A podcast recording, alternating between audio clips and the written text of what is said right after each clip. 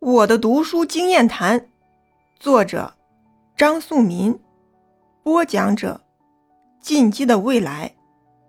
四、读书与职业。我国的社会有一个大毛病，即是已离学校从事职业的人，仿佛读书非己任了。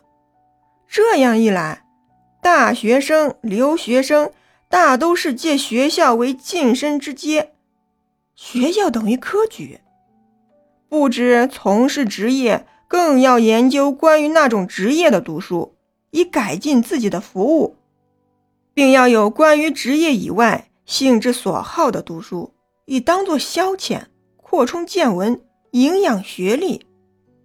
例如。美国大理院的推事无日不读书，他们的学问之博真令人可惊。即是美国的国会议员，隶属政客是不爱读书的，然而他们分配在各种委员会的，日在做读书工作。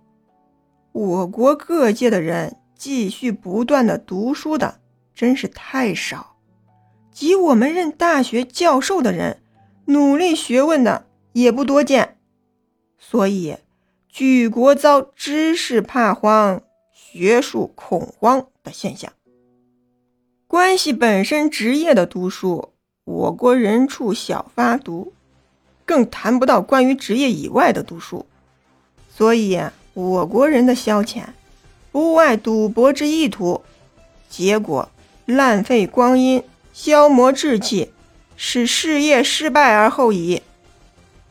以前我们认读书是士的专业，现在我们认读书是学生的专业。毕了业，既非学生，既不读书了。这两种观念是同样错误。我们不要专门阶级的士，我们要士农、士工、士电。我们不要只认在校的为学生。我们要认人人终身为学生。